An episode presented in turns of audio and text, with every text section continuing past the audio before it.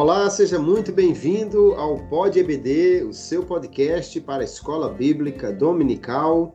Com muita alegria chegamos aqui para mais uma contribuição para a sua seu estudo da Escola Bíblica.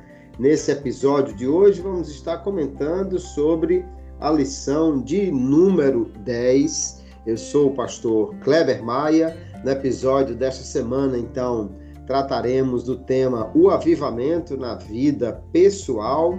E aqui comigo hoje o pastor Jeremias Couto, que retorna para trazer a sua importante contribuição para o nosso podcast, que cada dia vem complementar o seu estudo da revista da CPAD. O nosso propósito aqui é expandir um pouco o tema, é trazer contribuições para tornar mais rica a, a sua aula, o seu estudo da semana. Pastor Jeremias, seja bem-vindo, a paz do Senhor, uma alegria tê-lo mais uma vez no Pod EBD. E nesta semana, como dizemos, a coisa virou pessoal, né? Agora vamos falar do avivamento na vida pessoal. Gostei da sua expressão final, virou pessoal. Isso é muito interessante, essa expressão virou pessoal, porque a, as questões da vida passam pela pessoalidade. Bastante interessante, mas eu quero cumprimentar aqui os nossos queridos ouvintes do Pod EBD, do nosso podcast já tradicional, clássico. Cumprimentar também os nossos colegas que participam e o nosso mentor querido Gleibson, e ao pastor Kleber Maia, que está conduzindo nesse período o Pod EBD com muita alegria e participando hoje da lição de número 10, mais uma vez, o avivamento na área pessoal. É um tema bastante interessante, porque eu diria que se não houver avivamento pessoal, só para dar um pitaco muito rápido, se não houver avivamento pessoal, provavelmente o avivamento comunitário, digamos assim, da igreja local e, consequentemente, da igreja de maneira mais elástica, é, fica um pouco complicado, fica um pouco difícil. Mas estamos aqui, vamos caminhar nas, nos próximos minutos, se Deus quiser. Muito obrigado mais uma vez. Alegria poder estarmos juntos aqui e como o senhor já fez referência, o pastor Gleibson está dedicado aos seus trabalhos do doutoramento, mas breve estará de volta no comando aqui do Pod EBD. Bom, nesta semana nós vamos questionar e refletir em três questões. A primeira delas é Deus desperta a sua igreja para a oração antes de realizar um avivamento e qual deve ser a resposta a esta sede por Deus. É importante a gente lembrar que o avivamento, como colocado desde a primeira lição, é uma obra divina. É Deus quem faz o avivamento da sua igreja. O avivamento não é produzido pelo homem, não é simplesmente marcado numa agenda, ninguém combina para fazer um avivamento na próxima semana, porque Deus é quem promove o avivamento. Porém, o que nós podemos ver também é que o Senhor, no intuito de promover, de realizar este avivamento, muitas vezes ele começa despertando pessoas para orar, despertando os crentes para buscar mais a Ele, porque nós só somos despertados realmente para a oração pelo Espírito Santo de Deus. A nossa carne não gosta de orar, nossa carne não gosta de buscar a Deus em sua independência, o seu, seu desejo por independência que é causado por esse sentimento que o, que o o homem tem desde a sua queda, ele não gosta de dedicar-se a Deus, depender de Deus, mas o Espírito Santo é quem nos conduz para esses momentos de oração.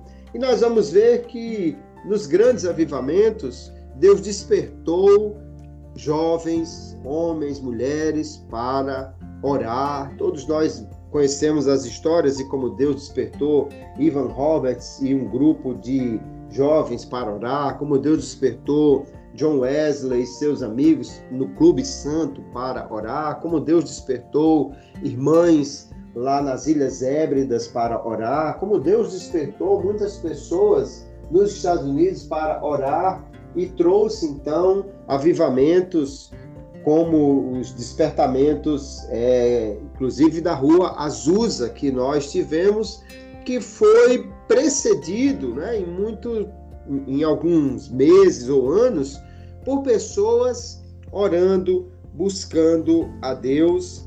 Então, se nós entendermos que é o Espírito quem nos convida para a oração, e, e, e não é o homem simplesmente quem desperta para isso, o, a leitura que temos nesta semana do Salmo 63, onde o salmista diz que vai buscar a Deus de madrugada, que tem sede de Deus, essa não é a, a iniciativa desse processo, ou seja, não foi ele que começou isso, mas é o Senhor Deus que despertava aí Davi, o autor desse salmo, para buscar a ele, para clamar ao Senhor. Esta sede por Deus, que é geralmente o tipo da oração que precede os avivamentos, porque nós temos orações que, na verdade, buscam por bênçãos, buscam por resultados, buscam por Deus realizar milagres, livramentos.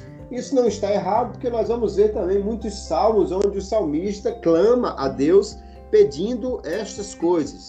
Mas nesse caso aqui, o que ele diz é de uma sede de Deus, né? um desejo por mais do Senhor, não por ver Deus agindo em sua providência, mas Deus agindo na, na sua aproximação ou revelação mais próxima ao salmista. E esse tipo de busca, não é, de caminhar para conhecer a Deus que é feito na oração e também por meio da palavra, é o que nós podemos entender como essa sede, esse desejo por mais de Deus, que não será satisfeito apenas com bênçãos, com provisão, com milagres, mas será satisfeito muito mais com revelação, com presença, com um sentimento da, da, da glória de Deus.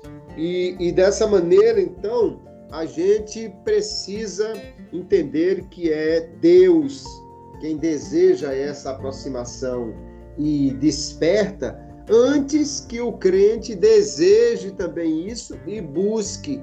E aí nós vamos poder então entender que o avivamento pessoal é algo que Deus vai fazer antes que o avivamento coletivo, comunitário aconteça, porque sempre alguém foi despertado para ser o instrumento, inclusive para pedir a Deus pelo avivamento, para buscar a Deus.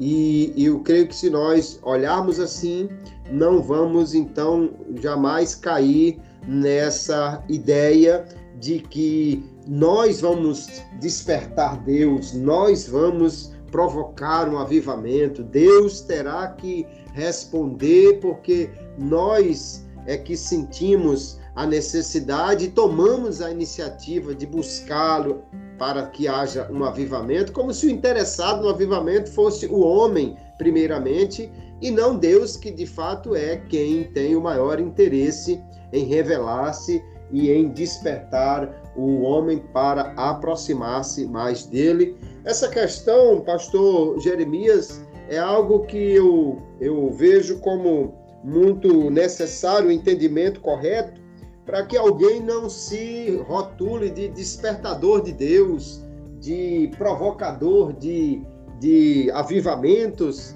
e, e na, que nós vamos ver, inclusive vimos recentemente aí é que o avivamento não é uma, uma coisa que inicia com o homem, não é de iniciativa humana, mas Deus é quem faz isso e mesmo o avivamento pessoal é o Senhor quem nos dá essa sede. Agora, nós precisamos ter uma resposta a essa sede de Deus. Como o senhor vê essa questão?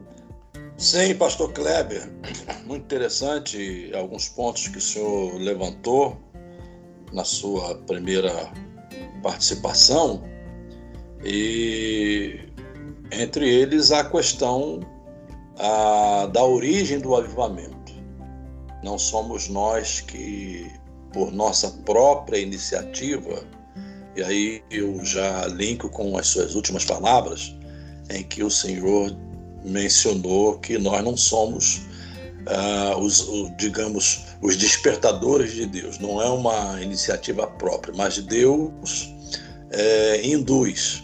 Deus trabalha o nosso coração, Deus desperta, Deus age e o, o irmão mencionou muito bem a questão da carne. Quando a gente lê em Gálatas capítulo 5 sobre as obras da carne, é interessante que nós não encontramos nada que preste. Não existe só uma qualidade que a gente possa dizer, não, essa qualidade é positiva.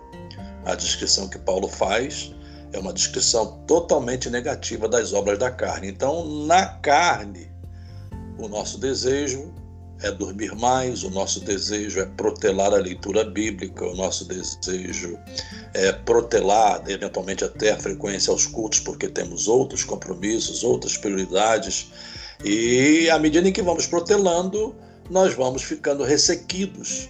E, eventualmente, o Senhor vem e nos desperta de alguma forma para que nós possamos entender que uma vida dessa, dessa maneira não é uma vida produtiva e que agrade a Deus, inclusive não é produtiva para nós mesmos como cristãos.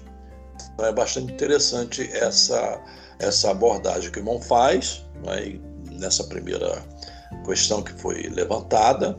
E eu me reporto aqui, inclusive, ao próprio verso que o irmão mencionou, o primeiro verso do Salmo, Salmo de número 63, uma expressão que Davi usa no verso primeiro, quando ele diz: Ó oh Deus, tu és o meu Deus, de madrugada te buscarei, a minha alma tem sede de ti. E essa última parte aqui, que é muito interessante, a minha carne te deseja muito em uma terra seca e cansada, onde não há água.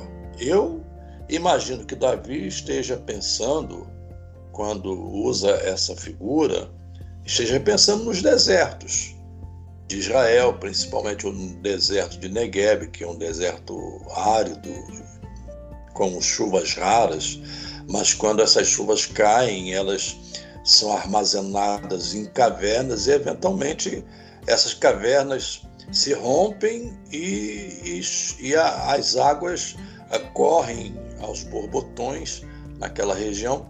Pode ser que ele estivesse pensando nisso, mas o detalhe que me chama a atenção é a expressão terra seca e cansada. Ou seja, era uma terra que precisava de vida, era uma terra que precisava de ser, é, digamos, é, revitalizada, porque uma terra seca e cansada não produz. Uma terra seca e cansada não tem condições em si mesma de, de, de produzir frutos, digamos assim. Né?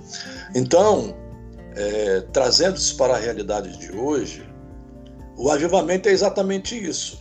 Ele tem essa finalidade de revitalizar Estamos falando então de uma situação de seca, de deserto, de sequidão, de estio e outras expressões que, que o salmista usa muito. E isso quer dizer o seguinte, no meu entendimento: quer dizer que a igreja saiu do seu normal. O que é o normal para a igreja? O normal para a igreja é que ela tenha uma vida santa, uma vida piedosa, que os crentes sejam piedosos, que os crentes sejam eh, tenham o desejo de Deus, claro, não pela carne, mas pelo espírito que opera neles, que eles tenham o desejo de Deus, que se aprofundem na busca de Deus, na, na oração, na leitura bíblica, no devocional, na assimilação dos princípios que a Bíblia ah, estabelece para a vida pessoal, para a vida do dia a dia, mas há um processo de sequidão, esse processo de sequidão ah, acaba, ah, digamos, abarcando a comunidade local e até de forma muito mais elástica, né? e, e fica essa sequidão. Né? Fica essa sequidão que não produz, não tem vida, e aí é que surge o desejo de Davi. E que aí entra também o que o irmão bem mencionou, né? Deus desperta pessoas. A história mostra isso. O senhor já mencionou, não vou citar, mas Deus desperta pessoas em, em horas como essa, como a gente vive. Né? Há pessoas despertadas por Deus né, que estão orando, que estão buscando, que estão pedindo, né, que, que sentem sede. Essa expressão é muito forte. Sede de Deus. Porque sede, fome e sede são duas coisas é, essenciais para o ser humano, né? comer e beber. E quando você tem sede ou quando você tem fome e chega num estágio que o corpo começa a sentir a necessidade da água, é um estágio, digamos, ah, quase que de calamidade quase de calamidade, você quer se alimentar. E aí corre o risco até de se alimentar de coisas que não, não, não são nutritivas. Né? Então, ter sede. Sede por quê? Porque a terra está em sequidão. Então, eu tenho sede, eu quero mais de Deus, eu tenho certeza que Deus desperta né? pessoas assim. Uh, para serem instrumentos para o, avivamento. Tivemos esse caso de Esbury, e Claro, a gente espera que os resultados permaneçam, mas foi um caso ah, espontâneo. É? Lá naquela universidade, no Kentucky, foi um caso espontâneo e que durou quase duas semanas. É? E eu creio que dali vão sair pessoas despertadas e, e que vão até produzir mudanças nas suas realidades. E é interessante, pastor, que eu, que eu li de algumas igrejas, né, muito rapidamente para terminar, uh, que já perceberam alguma mudança. Elas são assim, digamos, uh, com aquela, aquela velha frase, né? caldo de galinha e prudência não fazem mal a ninguém, mas elas estão assim já sentindo uma certa mudança, um, um certo rebuliço, entre aspas, né? depois desse avivamento lá em Esboro. Então eu creio que, que é, é isso que Deus faz, né? no momento ainda mais como nós estamos vivendo hoje, né? no mundo. É, eu creio que Deus levanta essas pessoas, sim, para serem instrumentos para trazer o avivamento. É verdade, eu creio assim também. É interessante é, lembrar o Salmo 27, verso 8, quando o salmista diz quando tu disseste, buscai o meu rosto, o meu coração te disse a ti, o teu rosto, Senhor, buscarei. E ali fica muito claro que a iniciativa pela busca é de Deus. Deus é que clama, chama, Deus é que desperta, e aí nosso coração responde a Ele, né? Essa sede, então, é gerada por Deus para que nós busquemos a Ele. E agora, para saciar esta sede, nós somos despertados para orar mais, ler mais, buscar mais ao Senhor. Agora, uma questão muito importante que remete agora à nossa segunda questão é que se fala muito hoje de você ter tempo para realizar alguma coisa, mas ter tempo de qualidade, né? Ou seja, tempo dedicado, tempo que você não está é, dividindo com outra coisa, mas que está focado, com uma atenção realmente voltada para aquilo.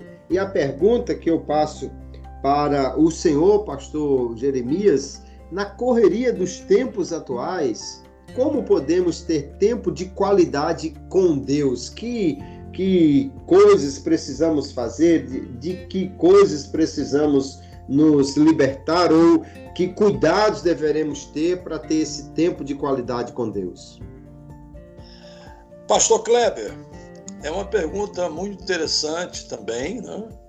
E ela permite aí a gente passear por várias possibilidades em todas as áreas da vida do crente, mas especificamente em relação à questão do avivamento, como o irmão mencionou, essa sede provém da necessidade e o próprio Deus ah, implanta em nosso coração esse desejo de buscá-lo, de desejá-lo, de amá-lo, de fazer dele o nosso bem maior.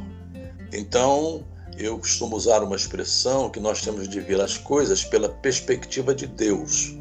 Nós temos de agir pela perspectiva dele, pelos olhos de Deus. Essa é a minha primeira expectativa nesse ponto, não é? Analisar sob a perspectiva de Deus. A outra coisa que é interessante a gente também mencionar é que, embora nós vivamos em um tempo totalmente distinto, por exemplo, da época dos puritanos, da época da própria reforma, dos tempos medievais, né? É, em que parece que a vida passava muito lentamente, né? parece que o dia era um dia muito largo. Né? Hoje, embora nós temos todos os recursos da tecnologia, mas esses recursos, ao mesmo tempo em que nos favorecem, né? Ah, esses recursos da, da, desse mundo industrializado, de, desse mundo ah, com, com opções de toda a sorte que você pode otimizar o tempo, você pode é, coisas que você demorava às vezes dois, três dias para fazer, hoje você faz em cinco minutos, quatro minutos, dez minutos, por exemplo, uma transação bancária, né? um, um envio de, de, de, correspondência, você usa o sistema de e-mail, né? e, e tudo é facilitado, mas ao mesmo tempo que tudo é facilitado, ah, surgem novas necessidades, entre aspas. Né? Então você vai se assoberbando de tantas coisas que no fim do dia, também deixe-me colocar entre aspas, é, parece que você não tem tempo para Deus. E aí esse é um erro de perspectiva. Né? Nós temos de viver sob a perspectiva de Deus e agir sob a perspectiva de Deus de tal maneira que os nossos atos durante o dia sejam atos praticados sob a perspectiva de Deus. Isso é uma forma de avivamento também. Né? É, o que eu faço glorifica a Deus? O, o que eu, o, as minhas ações elas têm como fim último glorificar a Deus ou, ou tem como primeiro princípio glorificar a Deus? Né? aquele verso conhecido que Paulo fala sobre uh, a glória de Deus, no contexto lá das questões uh, das coisas sacrificadas aos ídolos, né? então ele diz: tudo que vocês fazem, façam para a glória de Deus. Então, essa é a perspectiva. Mas aí entra a questão uh, do tempo. A gente aprende, por exemplo, que temos de ter uma vida de comunhão com Deus sob a perspectiva de Deus. Mas aprende também, e o próprio Senhor Jesus é um exemplo disso, né? que nós temos de ter o nosso tempo de qualidade, como o senhor mencionou, e essa é uma expressão bastante interessante. Tempo de qualidade. E aí olhamos para Jesus, Jesus tinha esse tempo de qualidade. A gente encontra Jesus no, no monte orando, a gente encontra Jesus em diferentes situações, ah, como homem, orando, buscando, em comunhão com Deus. Né? Então, esse tempo de qualidade, nós precisamos, é uma, é uma, é uma questão de disciplina, é aquilo que nós chamamos de mordomia do tempo, né? nós precisamos, na nossa, na nossa programação diária, né? Uh, digamos, na nossa agenda diária, estabelecer um tempo para que a gente possa abrir mão de tudo.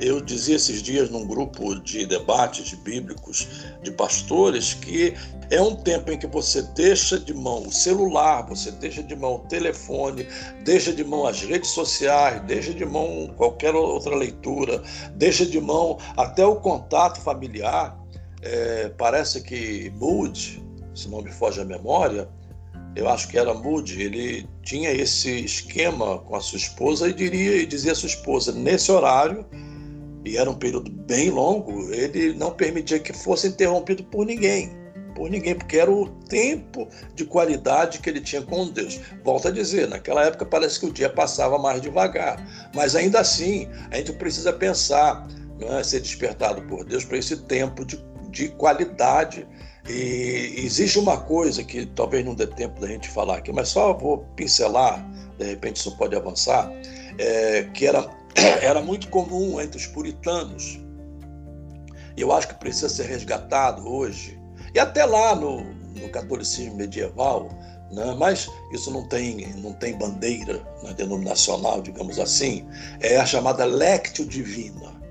É quando você ora a palavra, em que sentido? Você ora, você lê a palavra uma, duas, três vezes, você medita na palavra, você permite que a palavra induza você a, a buscar a Deus de uma forma específica e etc. Depois passa por um momento de contemplação, depois ora novamente, ou seja, é um processo, tem inclusive um, um padrão não, não inflexível, né? mas que ajuda você a se conduzir nesse momento de devocional com Deus. Então, eu creio, eu creio que cada crente, não importa se é pastor, se é presbítero, se é diácono, se é, se é membro da igreja, se é porteiro, não importa a posição, ele deve ter esse tempo de qualidade com Deus, trabalhar a sua agenda diária para ter esse tempo de qualidade com Deus. Concordo plenamente. É interessante quando o Senhor Jesus recomenda a oração, é, no Sermão do Monte, né? Ele diz: entra no teu quarto, fecha a porta. Lógico que o Senhor estava ali no, em primeira mão fazendo um contraste com as orações públicas dos fariseus que oravam em busca de serem vistos pelos homens, como fica claro no, no texto.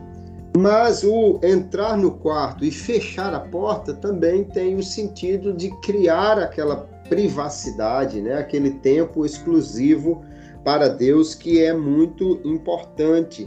E uma outra questão que toca bastante na vida dos crentes, especialmente os mais ativos na obra, é que o fato de a gente estar muito tempo dedicado a fazer algo para Deus, envolvido na obra de Deus, não quer dizer que a gente realmente tenha tempo de qualidade com Deus. Né? Alguém pode estar tão ocupado na obra que não tem tempo para Deus, ou seja, ele está muito mais é, voltado para os aspectos comunitários da sua fé do que esse aspecto particular, devocional, de que a nossa lição desse essa semana trata né, de buscar a Deus nesse âmbito pessoal, de aproximar-se de Deus. Eu acho interessante é, que o Senhor Jesus ele tinha um tempo que ele conhecia bem, qual seria, né, três anos e meses para cumprir a sua missão, mas nós vamos ver que nesse período curto, né, se alguém dissesse, olha, você vai fazer toda essa obra aqui e tem apenas esse tempo, talvez a gente saísse feito loucos, né? Fazendo todo tipo de atividade. E o Senhor Jesus não só tinha tempo para orar, tempo para estar com o Pai, como também ele teve tempo de retiro com os seus discípulos, né? De fazer aquele, aquela, aquele tempo de estar ali no norte do, do país, Israel, e afastar-se um pouco dos centros e daquela atividade muito grande, com o objetivo de estar mais próximo dos discípulos, com o objetivo de descansar também.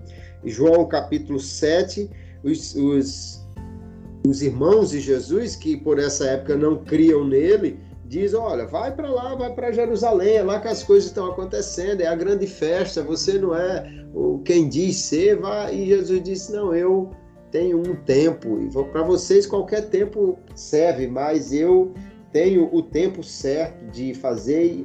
E ele então tinha esses, esses momentos de retiro, de oração, e para nós isso é um despertamento muito grande, né? um modelo extraordinário de tirarmos tempo para ter um, momento devocional, práticas e disciplinas espirituais, como o senhor já citou, a disciplina da solitude, estar a sós com Deus, da contemplação, da oração meditativa, da oração contemplativa. Quer dizer, são disciplinas espirituais que nós temos bastante é, registro delas e, e conteúdo é, mostrando como isso é, foi feito por, por grupos né, que buscavam realmente a Deus e tiveram assim é, resultados extraordinários nesta comunhão com Deus.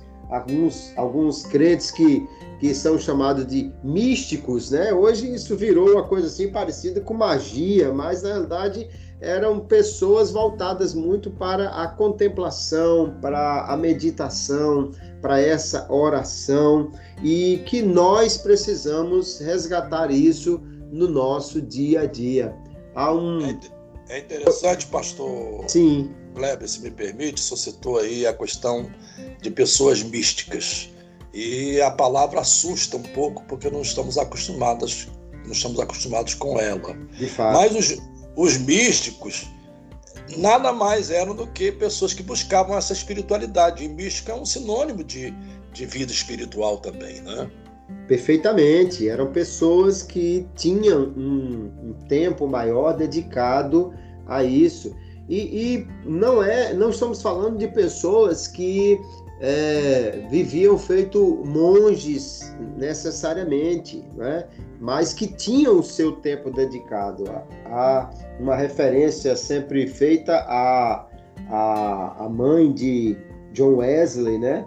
Susana Wesley, que tinha é, aquele hábito de estando mesmo na cozinha, uma família grande com muitos filhos e ela trabalhando mas os filhos já sabiam. Quando ela sentava no canto e cobria o rosto com o avental, não perturbasse mamãe, porque ela estava no seu momento com Deus, ainda que ali, num ambiente em que ela não podia se afastar muito, porque estava é, nas suas atividades, mas tinha esse tempo.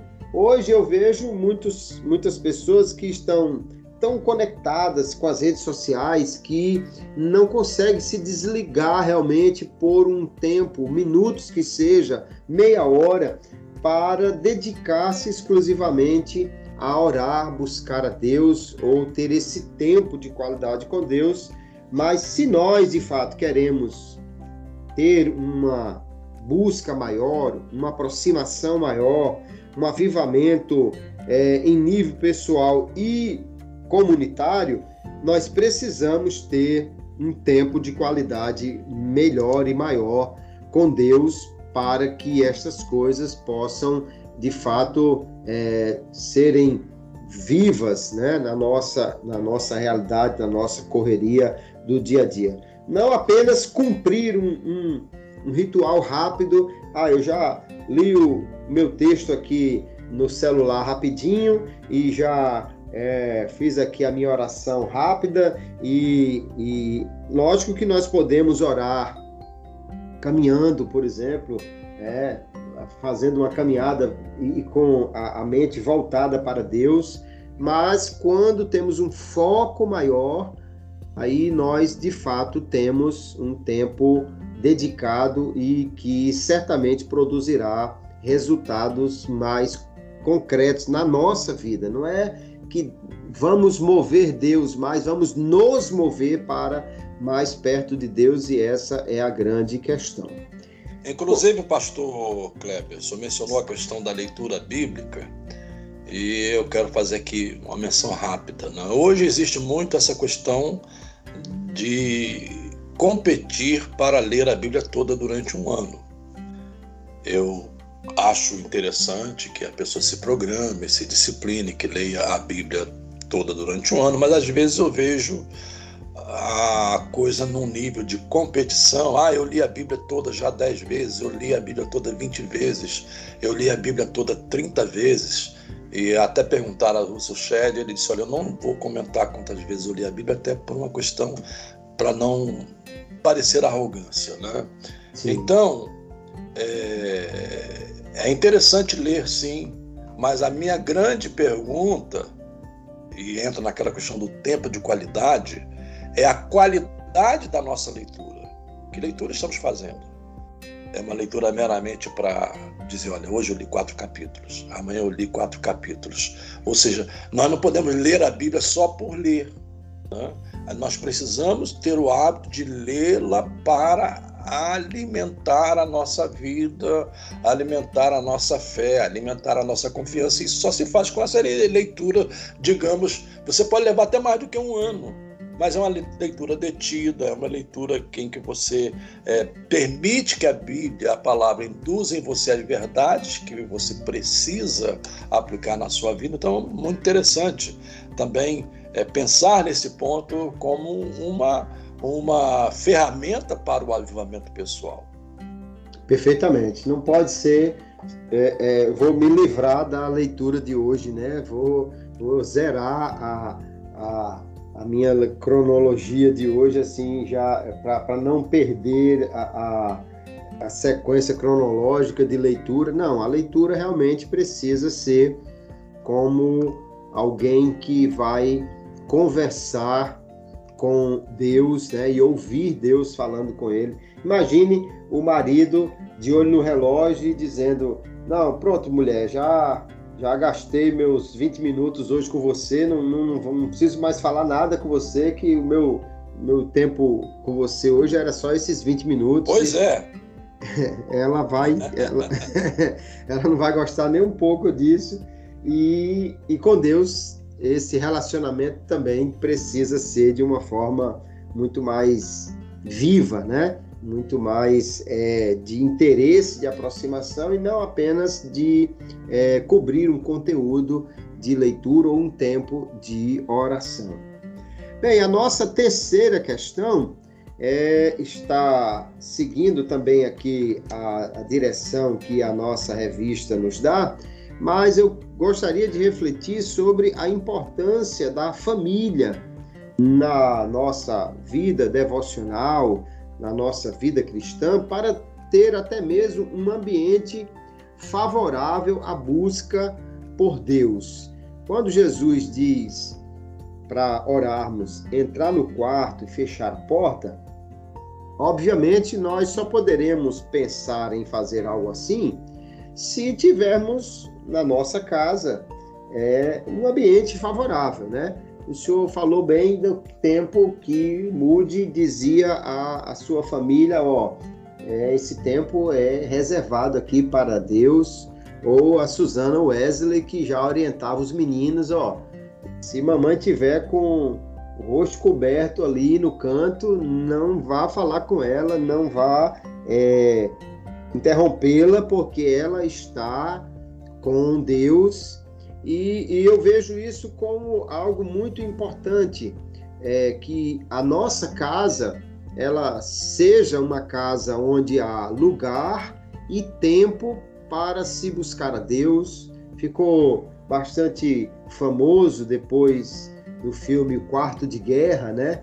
Aquele lugar ali onde alguém reserva realmente um, um ponto da casa para orar, para meditar nas escrituras. Eu, eu acho isso algo muito importante. Às vezes as casas têm salas grandes para a TV e, e lugar nenhum onde se possa ter uma leitura bíblica com calma, um, uma oração é, com, com qualidade, com, em, especialmente em lugares é, quentes, né? Precisa um lugar arejado onde você possa é, orar e, e, ler melhor.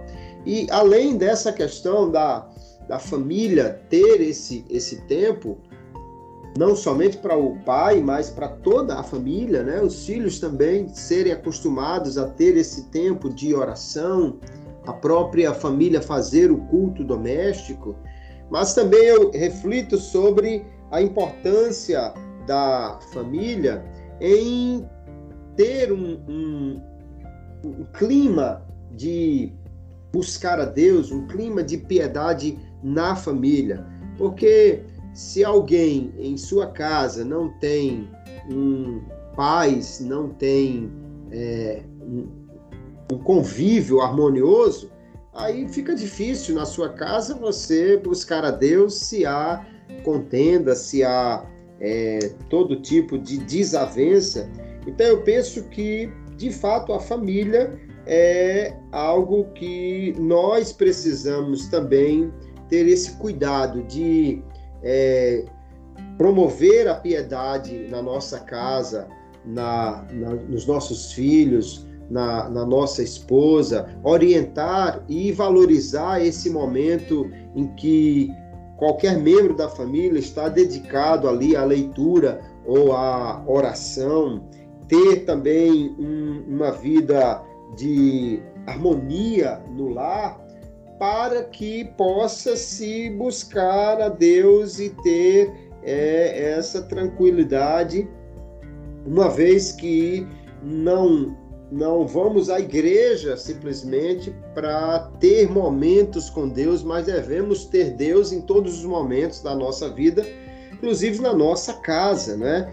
Hoje nós temos uma infinidade de entretenimento e que muitas vezes é a família se reúne ali para ver séries, filmes, é, muitas vezes equipa uma sala com é, poltronas muito confortáveis, TV, som de qualidade, e muito, nessa mesma família não se desenvolve uma espiritualidade no lar, e isso eu creio que é um dos problemas que a vida moderna pode trazer como obstáculo a esse avivamento pessoal. Eu vi recentemente, para encerrar a minha fala, eu quero ouvir a, a sua contribuição, pastor. Eu vi a, algum, um, uma pessoa evangélica colocando é, aquela, aquela consulta, né? aquele, aquele post que se faz perguntas buscando interação nas redes sociais e ela colocava que é, a família reunida para assistir um filme ou uma série era uma das melhores formas de ter a família junta, próxima e, e pedir a interação das pessoas. Qual a sua forma ideal de, de, de reunir a família? E eu coloquei lá, olha, esse, esse momento aí da família estar tá junta e assistir alguma coisa é interessante, mas que tal a família estar tá junta para orar? Que tal a família estar junta para fazer um culto doméstico? Eu acho que a família que ora unida vence unida melhor do que a família que assiste Netflix unida, porque tem é, uma piedade familiar sendo desenvolvida ali, que será muito importante. Como o senhor vê essa importância da família e, e como nós, no nosso lar, devemos ter esses cuidados, pastor Jeremias? É interessante a sua observação quanto à oração do Pai Nosso, ali no Sermão do Monte, quando Jesus diz para entrar no seu quarto de forma privada. E eu entendo que é uma é um padrão quando Jesus estabelece essa, esse modelo é um padrão Agora, também entendo, o senhor mencionou, por exemplo, agora há pouco, a questão de casas onde se constrói aquele ambiente para assistir os filmes, etc., de maneira confortável, né? se as pessoas se preocupam para o bem da carne, digamos assim, né? em fazer dessa forma, por que também não se preocupar em fazer mais em relação à vida de comunhão com Deus? Né? É, pensar primeiro é, em um espaço que seja, digamos, acessível.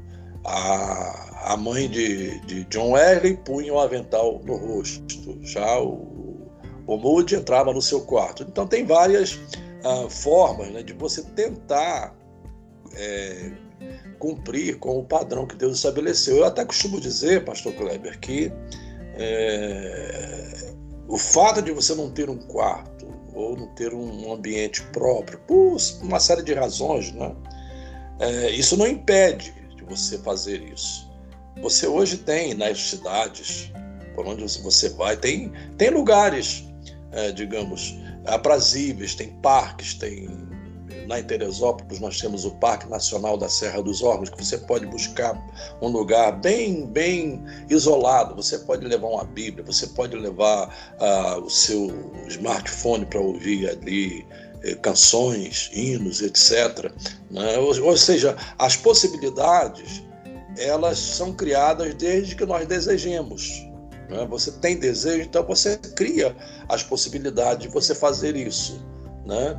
E a outra coisa que o irmão mencionou, também muito interessante em relação à família, é, eu me lembro aqui, por exemplo, que uma das ordenanças que é, foi dada através da lei no Pentateuco é que as casas, quando fossem construídas, elas deveriam ter parapeito. Né? Parapeito é aquela murada que se faz em cima da laje para evitar que se caia da laje, usando um modelo atual para evitar que se caia da laje no chão e haja sangue, ou seja, haja morte. Né? Então, a, a expressão parapeito ela pode figurar, pode configurar, pode ilustrar esse papel de proteção que os pais precisam criar em casa e também de, de um amor acendrado, de um amor ah, por Deus, de um amor pela palavra. E aí eu não tenho como fugir, pastor, daquela é, realidade em que Moisés, lá no capítulo 6 de Deuteronômio, quando ele naquele livro dá aquelas últimas instruções àquela geração que vai entrar na terra prometida, eu não tenho como é, fugir daquele digamos, daquele padrão. Quando ele diz, olha, é ensinar em casa, assentado, andando, deitado, é, dormindo, levantando, ou seja, é, é, criar uma atmosfera em casa. Né? Acho que a palavra atmosfera caberia bem aqui. Criar uma atmosfera em casa que seja uma atmosfera, digamos, que você sinta que Deus é uma realidade naquele lar. Você sinta que a presença de Deus, a busca de Deus, o interesse por Deus, o desejo de, de que Deus seja o centro é uma realidade naquele lá. Claro, como o irmão mencionou, estamos mencionando, é o Espírito Santo que faz isso em nós. Mas aí eu entro por outro lado, né? O Espírito Santo insiste em fazer isso. Muitas vezes é, somos nós que não damos ouvidos, nós que nos tornamos insensíveis, nós que não abrimos o nosso coração. Então nós temos que, que no meio de tantas vozes, né, no mundo com um turbilhão de vozes, nós precisamos é, discernir a voz do Espírito Santo que está falando. Eu tenho certeza que um, um podcast como esse é um instrumento que o Espírito Santo está, vai usar né, quando ele for disponibilizado, para despertar, né, para trazer os crentes à realidade, para trazer os crentes a, a, a, a perceber a importância do avivamento pessoal. Né? Então, então é, é, às vezes o problema está em nós quando nós não temos a sensibilidade para ouvir. E aí eu me reporto também as sete cartas às igrejas da Ásia. Né? Todas elas terminam com aquela expressão: quem tem ouvidos, ouça o que o Espírito diz à igreja. Todas terminam com essa expressão. Em todas elas aparece essa expressão. Ou seja, nós temos que aguçar a nossa capacidade de ouvir, e Deus já está falando pela Escritura, eu mencionei aqui agora Deuteronômio, quando a gente imagina uma nação como Israel, que foi, foi resiliente com todas as dificuldades, rebeldia, incredulidade, mas ainda hoje, claro, tem a promessa de Deus de, de preservá-la, não, não, tira esse mérito da soberania de Deus.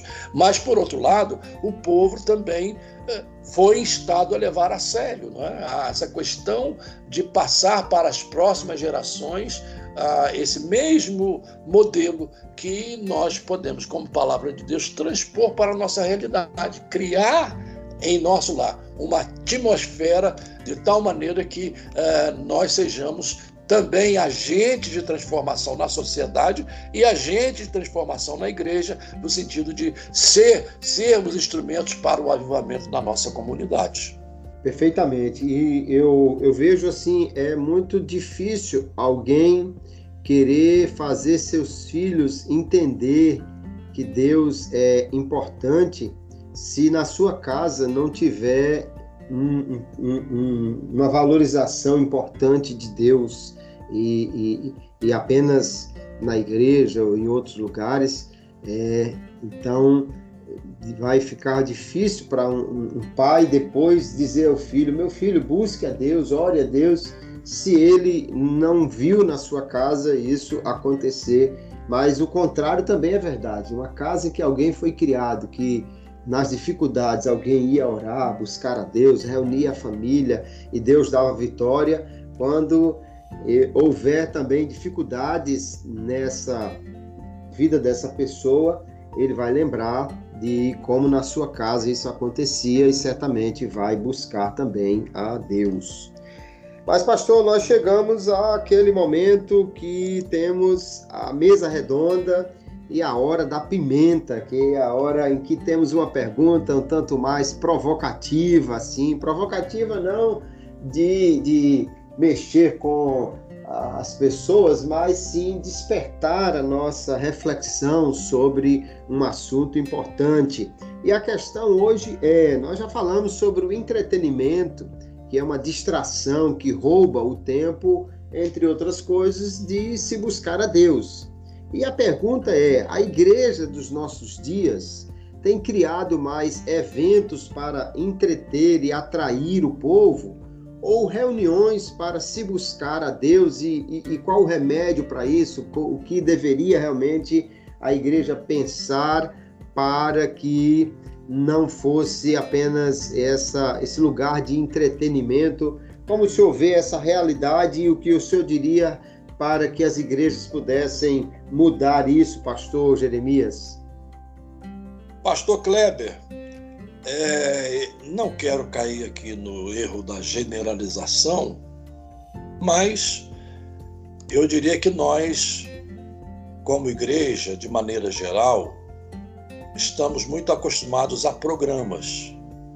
E também não vou aqui dizer que cada igreja não possa ter a sua agenda para programar as suas atividades, até para que se organize e faça as coisas de maneira bem administrada. Não é esse o ponto que eu levanto, mas o ponto que eu levanto é esse excesso de ativismo.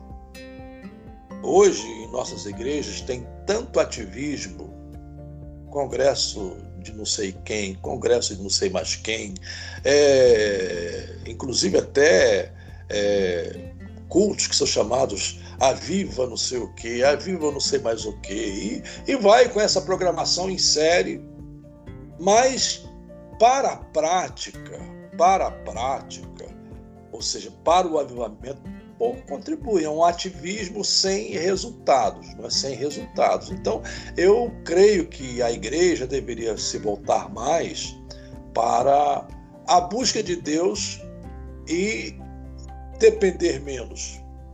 Eu já disse isso algumas vezes, alguém me criticou, mas fazer o quê, né? Depender menos de, de pregadores profissionais, entre aspas, eu não estou dizendo que não se possa convidar alguém, absolutamente, para trazer a palavra, para ensinar, para uh, há pessoas usadas por Deus, mas eu me refiro àquela coisa que se tornou uh, uma necessidade. Se não houver o pregador de fora, se não houver o pregador famoso, se não houver a cantora que vai cobrar não sei quantos reais, uh, parece que o avivamento não virá.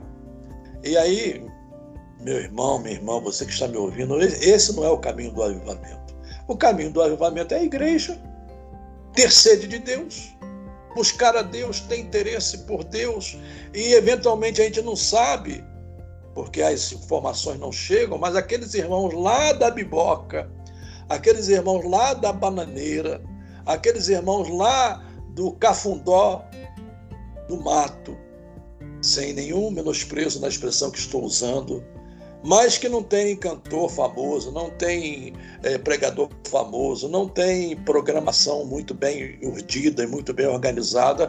É, esses irmãos estão vivendo um avivamento lá entre eles e nós não tomamos conhecimento porque não tem mídia, não tem informação, as, as informações não, não chegam, né? É, mas estão vivendo esse avivamento, enquanto nós estamos aqui cheio de programas, cheio de atividades, com um ativismo tão intenso, mas com uma vida fria, né? com, com, com é, digamos, sem resultados permanentes. Né? Claro que eu estou falando da igreja como, como um todo, né?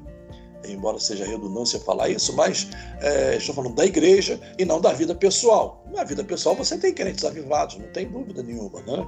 Avivados que estão até desejosos e buscando esse avivamento numa terra de sequidão. Mas a, a, ativismo não é, esse é o ponto. Ativismo não é sinônimo de avivamento.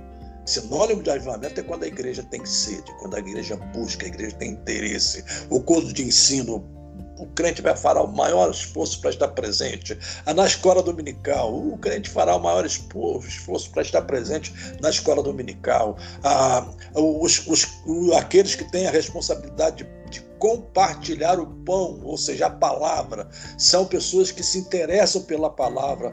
Ah, buscam a palavra, estudam a palavra e, e, sabem que vão trazer um alimento fresco do céu, para usar essa expressão, né? porque é, você, eles, eles agem dessa forma e você sabe que pode ir nesse culto porque a palavra vai ser exposta. Então, isso é a, o que a igreja precisa. E, eventualmente, claro, vem um pregador, vem um visitante, vem alguém de fora, sem problema, mas a igreja não pode viver disso e usar isso como muleta, né? usar isso como um instrumento para produzir o avivamento. Não, não é por aí é, o interesse e a busca de Deus, porque Deus é quem preenche todas as necessidades do nosso coração. Verdade, concordo plenamente, pastor. É, eu vejo muitas igrejas que são extremamente organizadas e, e não tenho nada contra isso, muito pelo contrário. Igrejas que têm programas, como o senhor citou, e eventos muito bem criados, mas o problema é quando, às vezes, a função desses programas e eventos é muito mais reter os visitantes e frequentadores, fazê-los voltar, fazê-los se sentir bem para poder voltar à igreja. E, no entanto, é, é, é, vou usar o, o, mesmo verbo aqui, mas obviamente que é preciso entender a, o que eu quero dizer. Em vez de reter os visitantes, não há aquele interesse em reter Deus, né? No sentido não que a gente possa realmente prender Deus, mas é, fazer do culto algo que realmente se volte para Deus, e levar as pessoas também a ter esse mesmo interesse. Não ir à igreja porque a igreja é legal, porque eu me sinto bem, porque eu, eu, eu, eu ganho em ir para a igreja em termos de bênçãos ou de algo que me agrada, mas eu vou à igreja para agradar a Deus com meu culto, levar a Deus a, a minha oração. E aí é um ponto que eu vejo que muitas igrejas têm assim, uma programação para crianças, adolescentes, jovens, é, programas para as mulheres, programas para os, os singles, para os, os da melhor idade, e, e que muitas vezes esses programas eles têm uma atividade é, de lazer, tem uma atividade que envolve o pessoal, gincanas, retiros, é, palestras, mas que pouco tempo tem para a oração, para se buscar a Deus. E, e isso é um, um, um problema, no meu ponto de vista, porque se nós acostumarmos as pessoas a ir à igreja somente para ter esse, essa atividade toda, mas não incentivar e não orientar e a igreja não ser um lugar onde as pessoas são levadas a orar mais e buscar a Deus, então essa prática vai ficar muito reduzida na vida pessoal e nós estamos tratando aqui exatamente de ter essas atividades na vida pessoal para que haja um despertamento ou respondendo ao despertamento de Deus para que haja essa aproximação maior de Deus. E eu penso então que a igreja precisa em muitos lugares rever seus programas ou o objetivo deles, né, para que possa realmente buscar mais a Deus e ter um incentivo maior para isso com seus membros. Mas, querido pastor, nós já chegamos ao final aqui do nosso podcast de hoje, né? Passou rápido, o assunto é muito interessante e empolgante. Esperamos que possamos trazer contribuição aí para os professores e alunos das classes da EBD quanto a essa lição do próximo domingo, a lição de número 10 desse primeiro trimestre de 2023. Eu quero aqui agradecer de coração a sua participação, pastor Jeremias, essa disponibilidade de servir a igreja através desse instrumento aqui que é o podcast, como sempre trazer uma excelente contribuição e deixar aqui o espaço para as suas considerações finais antes que possamos encerrar o episódio desta semana. Pastor Kleber, pastor Gleibson, que certamente vai ainda ouvir no podcast até para editá-lo. Muito obrigado mais uma vez para, pela oportunidade de participar neste trimestre, né? E contribuir e, da minha parte, sentir esse desejo cada vez mais profundo, não é de Deus, da presença de Deus, de Deus ser o meu bem maior, não é de eu desejá-lo acima de todas as coisas, não é? Não como aquele slogan que se usa aí, mas no sentido prático mesmo da vida, né? que Deus tenha sentido para mim, que Deus tenha sentido para você, porque essa é a porta para o avivamento. O significado de Deus, a importância de Deus, a busca de Deus, como o salmista. Não, é? eu não não quero fugir da, do texto quando ele diz: a minha alma tem sede, né? sede numa terra ah, seca, numa terra sem água. Né? Imagina uma terra sem água. A água é um, um, elemento básico, básico, básico para para a vida. Né? Então, nós precisamos ouvir aquela palavra do Senhor Jesus que, ele, que diz: né? Quem tem sede, venha a mim e beba. Ele é a fonte. Né? Ele é a fonte que faz brotar uma, uma cachoeira em nosso coração que nos faz saltar para a vida eterna. Esse é o desejo do meu coração, é a minha oração para você que me ouve e também para a minha vida pessoal.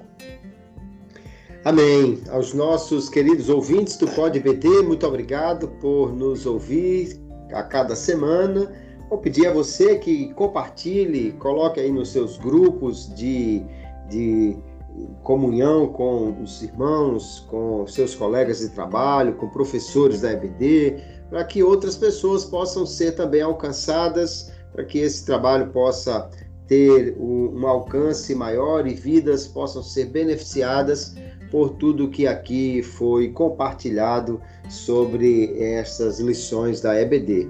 Um grande abraço a todos e eu me despeço de todos aqui na paz do Senhor.